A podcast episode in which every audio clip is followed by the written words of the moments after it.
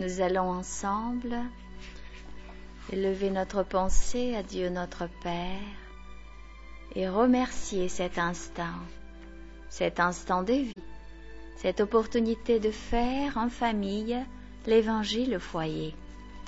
Que les bons esprits puissent nous accompagner, puissent illuminer nos cœurs et notre intelligence pour que nous puissions bien comprendre les leçons de notre Maître Jésus. Nous souhaitons que chaque foyer sur la terre puisse connaître le bonheur, la joie de vivre, la compassion. Merci Seigneur, qu'ainsi soit-il. Chapitre 14 Honorez votre Père et votre Mère. Vous savez les commandements. Vous ne commettrez point d'adultère.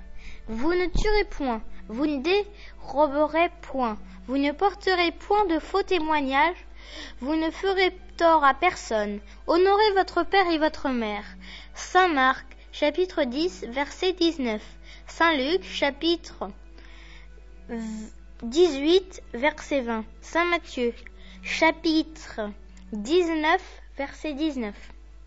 Honorez votre père et votre mère afin que vous viviez longtemps sur la terre que le Seigneur votre Dieu vous donnera. Décalogue, Exode, chapitre 20, verset 2.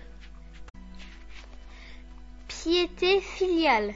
Le commandement Honorez votre père et votre mère est une conséquence de la loi générale de charité et d'amour du prochain, car on ne peut aimer son prochain sans aimer son père et sa mère.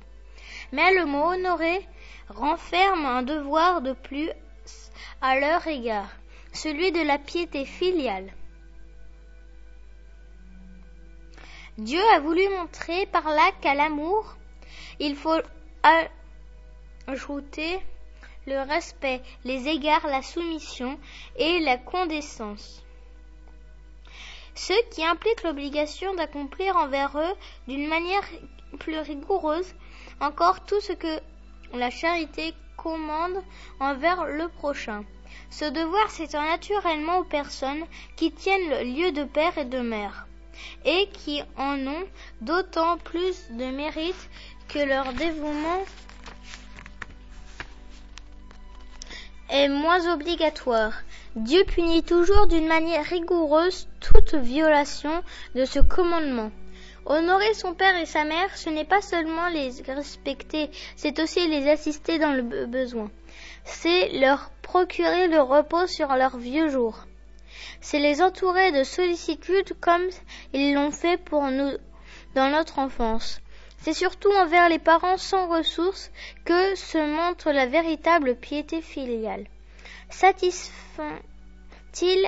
à ce commandement ceux qui croient faire un grand effort en leur donnant tout juste de quoi ne pas mourir de faim, alors qu'eux-mêmes ne se privent de rien, en, leur, en les reléguant dans les plus infimes réduits de la maison, pour ne pas les laisser dans la rue alors qu'ils se réservent ce qu'il y a de mieux, de plus confortable. Heureux encore lorsqu'ils le font, pas de mauvaise grâce, et ne leur font pas acheter le temps qu'il leur reste à vivre en se déchargeant sur eux des fatigues du ménage. Est-ce donc aux parents vieux et faibles à être les serviteurs des enfants jeunes et forts?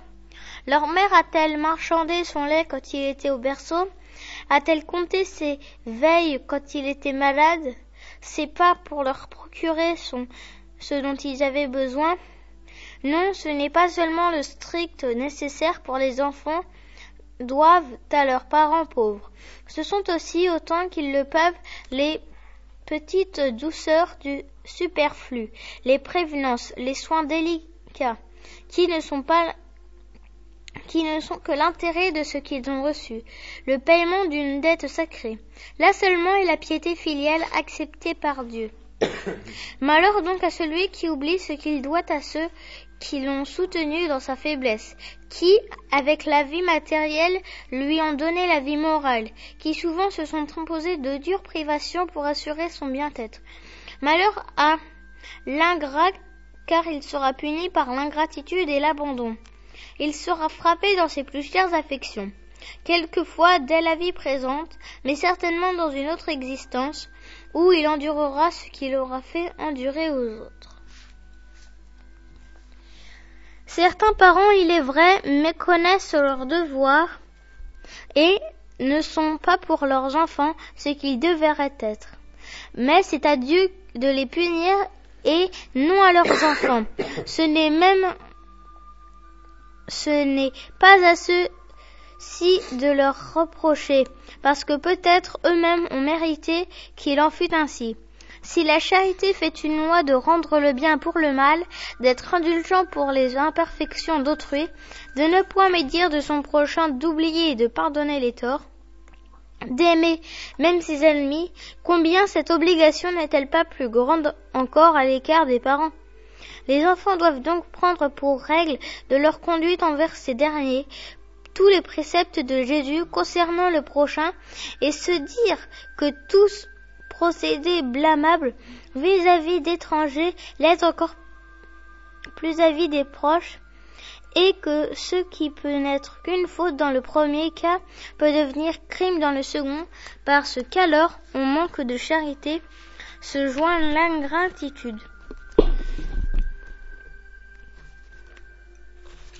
Dieu a dit, honorez votre père et votre mère, afin que vous viviez longtemps sur la terre que le Seigneur votre Dieu vous donnera.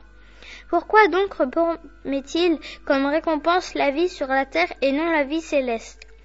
L'explication en est dans ces mots que Dieu vous donnera, supprimé dans la formule moderne du décalogue, ce qui en dénature le sens. Pour comprendre cette parole, il faut se reporter à la situation et aux idées des Hébreux à l'époque où elle a été dite. Ils ne comprenaient pas encore la vie future. Leur vie ne s'étendait pas au-delà de la vie corporelle. Ils devaient donc être plus touchés de ce qu'ils voyaient que de ce qu'ils ne voyaient pas. C'est pourquoi Dieu leur parle d'un langage à leur portée et comme à des enfants, leur donne en perspective ce qui peut les satisfaire. Ils étaient alors dans le désert, la terre que Dieu leur donnera était la terre promise, but de leurs aspirations. Ils ne leur désiraient rien de plus, et Dieu dit qu'ils y vivront longtemps, c'est-à-dire qu'ils la posséderont longtemps s'ils observent ses commandements. Mais à l'événement de Jésus, leurs idées étaient plus développées. Le moment était venu de leur donner une nourriture moins grossière. Il les initie à la vie spirituelle en leur disant Mon royaume n'est pas de ce monde. C'est là et non sur la terre que vous recevrez la récompense de vos bonnes œuvres. Sous ces paroles, la terre promise, matérielle, se transforme en une partie céleste. Aussi, quand il les rappelle à l'observation du commandement. Honorez votre père et votre mère, ce n'est plus la terre qui leur promet, mais le ciel. Chapitres 2 et 3. Merci Théo. Maintenant par rapport au texte, quelle est la leçon qu'on va tirer de la lecture? Ne pas commander ses parents. Quoi Euh, encore? Écouter ses parents Quoi encore? Euh, Je sais pas. Papa? L'invitation à chacun d'entre nous à comprendre que Dieu attend de chacun d'entre nous la charité en famille. Qu'on ne peut pas oublier que nous avons une immense gratitude envers notre papa et notre maman. Et que souvent, dans les moments difficiles pour eux, que c'est principalement quand ils sont âgés, parce que nous avons nos vies, nous avons la tendance à les oublier. Nous devons les aider, les suivre, les, hum, les aimer par les actions matérielles aussi, à son père et à sa mère. Voilà. Ça fait partie d'un des dix commandements. Alors, la prière. Qui fait la prière? Moi. Ok, C'est dis une- doucement, doucement. Seigneur qui êtes aux cieux, que votre nom soit sanctifié, que ton règne vienne, que ta volonté soit faite sur la terre comme au ciel. Donnez-nous notre pain de chaque jour. Re- Remettez-nous nos dettes comme nous les remettons à ceux qui nous doivent. Pardonnez-nous nos offenses comme nous pardonnons à ceux qui nous ont offensés. Ne nous abordez pas aux tentations, mais délivrez-nous du mal. Ainsi soit-il. Amen. Qu'ainsi soit-il. Amen.